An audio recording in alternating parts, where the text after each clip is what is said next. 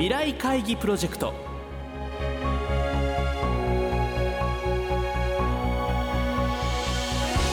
この番組は「世界を変えよう」をキーワードに未来に向けたさまざまな課題を企業のトップが提示し皆さんと共に解決策を考える日本経済新聞未来面の紙面と連動したプロジェクトです。今回ご登場いただくのは先週に引き続き三井造船株式会社田中隆夫代表取締役社長です。先日都内で行われた田中社長へのインタビューの模様を2週にわたってお送りしていきます。後編となる今週は未来の海洋ビジネスの在り方と今後三井造船が目指すビジネスモデルについて伺います。聞き手は日本経済新聞鈴木亮編集委員です。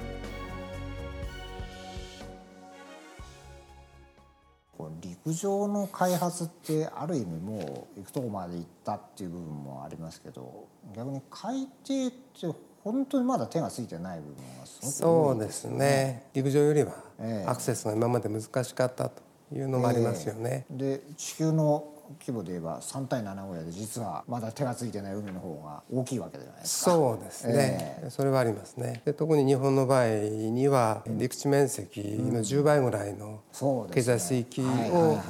獲得できてると、はい、国連での条約で担保できてるという大きなね未来のそのフロンティアがね、あるという事実が。はい。でその大きなフロンティアをこう開拓する技術がようやくこの国にも出てきてその一番先頭に立っておられるのが御社であるっていうそういう、まあ、まあチームでやらないといけないとは思いますけど、えー、我々自前だけじゃできる話でもないんですけど、ね、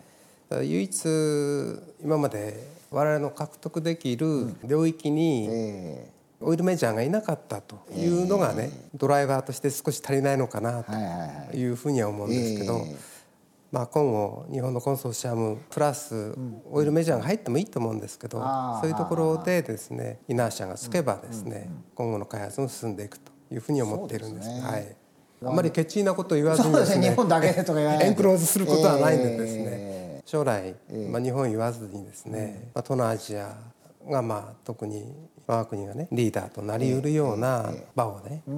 提供できればですねそうですね、えー、技術開発も含めてですね、人材リソースも含めてですね、みんなでやっていければいいと思うんですけどね、えー、でもあんまり囲い込まずにですね、えー、あの、えー、将来のためにサステインできるような仕組みをですね、提供していければいいんじゃないかなというふうに思うんですけどね。資源もですね、すべてはまあ人のためにあるわけですよね。はい、えー、人がまあ今後もですね豊かな生活をしていくためのものが資源まあ、タンパク質も含めてですね提供していくと。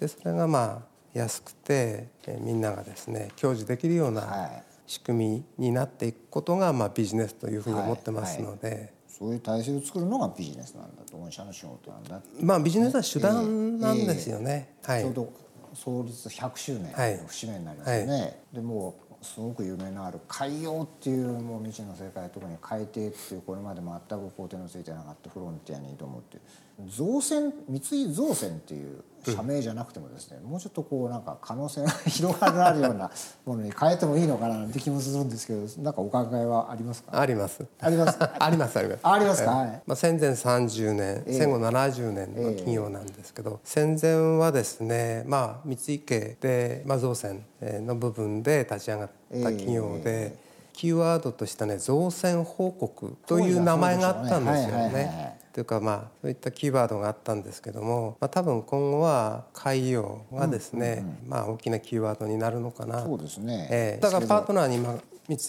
井海洋開発というパートナーもいますし、広い意味でのですねエンジニアリングビジネスを執行していけばいいのかなというふうには思ってるんですけど、まあ基本的に70%ぐらいは海洋ににつながるようなビジネスをしてますのであまり何こだわらなくてもいいのかなというふうには思うんですけど、はい。それでまあ人類のためにですね少しでも貢献できるような、まあ、企業になっていければいいのかなと。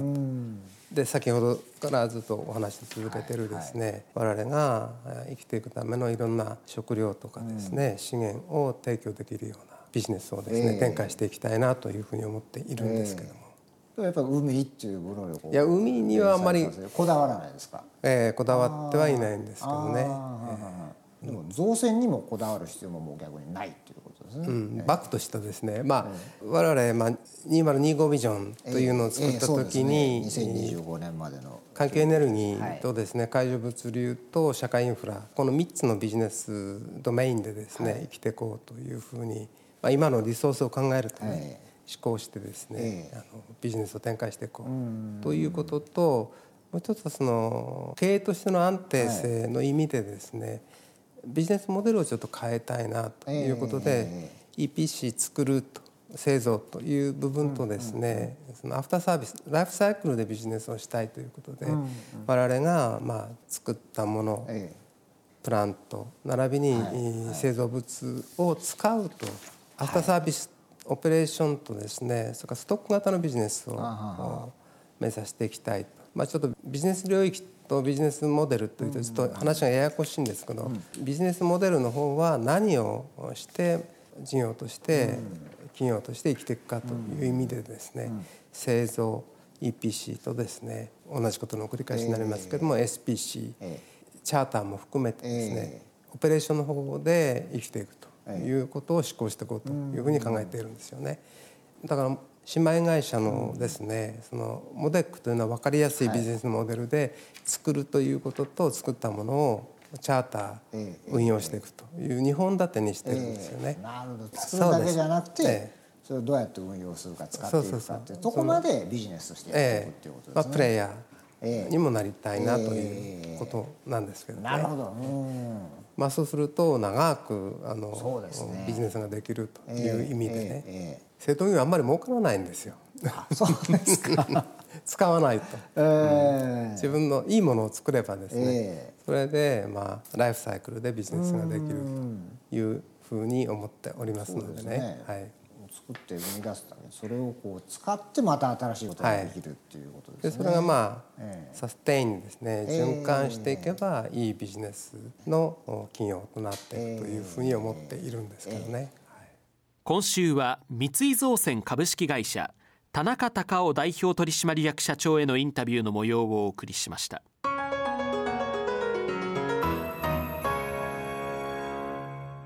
このプロジェクトでは企業のトップにご登場いただき日本の未来に向けたさまざまな課題についての解決策やアイデアを皆さんから広く募集していきます。企業のトップ自らが選んだ優れたアイデアはこの番組や日本経済新聞の紙面および日本経済新聞電子版未来面のサイトで発表いたします。皆さんふるって議論にご参加ください。なお番組はラジオ日経番組特設ウェブサイトからオンデマンドおよびポッドキャストでいつでも繰り返しお聞きいただくことができます。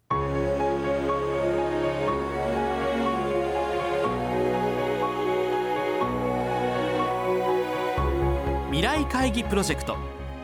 来週は6月5日の放送で募集した三井造船株式会社田中隆夫代表取締役社長からの課題